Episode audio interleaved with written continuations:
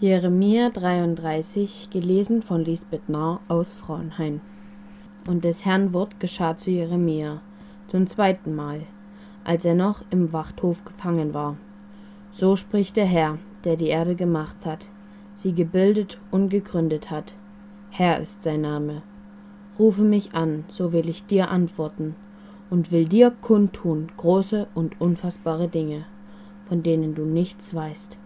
Denn so spricht der Herr, der Gott Israels, von den Häusern dieser Stadt, von den Häusern der Könige Judas, die abgebrochen wurden, um Bollwerke zu machen zur Abwehr, im Kampf gegen die Chaldäer, und um sie zu füllen mit den Leichnamen der Menschen, die ich in meinem Zorn und Grimm erschlagen habe. Als ich mein Angesicht vor dieser Stadt verbarg, um all ihrer Bosheit willen, siehe, ich will sie heilen und gesund machen, und will ihnen dauernden Frieden gewähren. Denn ich will das Geschick Judas und das Geschick Israels wenden und will sie bauen wie im Anfang und will sie reinigen von aller Missetat, womit sie wider mich gesündigt haben, und will ihnen vergeben alle Missetaten, womit sie wider mich gesündigt und gefrevelt haben. Und das soll mein Ruhm und meine Wonne und mein Preis und meine Ehre sein, unter allen Völkern auf Erden. Wenn sie all das Gute hören, das ich ihnen tue, und sie werden sich verwundern und entsetzen über all das Gute und über all das Heil, das ich Jerusalem geben will.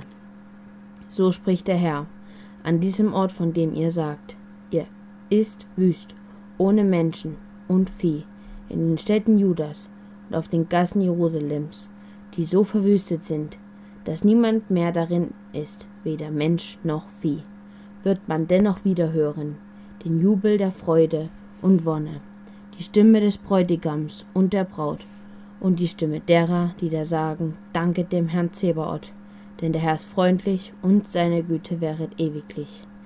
Wenn sie Dankopfer bringen zum Hause des Herrn, denn ich will das Geschick des Landes wenden, dass es werde, wie es im Anfang war, spricht der Herr.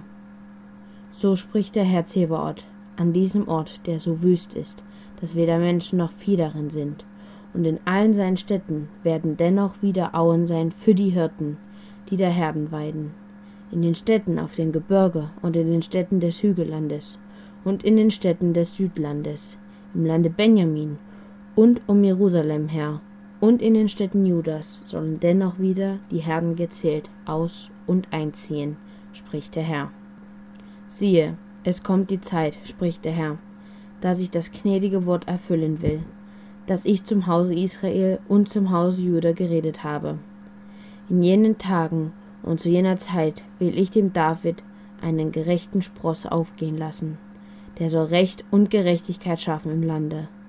Zu derselben Zeit soll Juda geholfen werden und Jerusalem sicher wohnen, und man wird es nennen, der Herr ist unsere Gerechtigkeit.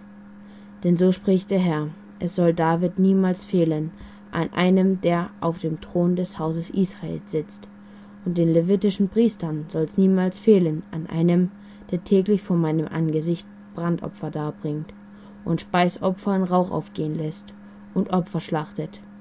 Und des Herrn Wort geschah zu Jeremia. So spricht der Herr, wenn mein Bund mit Tag und Nacht aufhörte, dass nicht mehr Tag und Nacht wären zu ihrer Zeit, so würde auch mein Bund aufhören mit meinem Knecht David, dass er keinen Sohn mehr hätte als König auf seinem Thron, und mit den Leviten, den Priestern, meinen Dienern. Wie man des Himmels Herr nicht zählen, noch den Sand am Meer messen kann, so will ich mehren die Nachkommen Davids, meines Knechts und die Leviten, die mir dienen.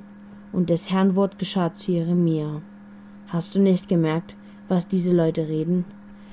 Die beiden Geschlechter, die der Herr auserwählt hatte, hat er verworfen und sie verachtet, mein Volk, als sei es kein Volk mehr in ihren Augen.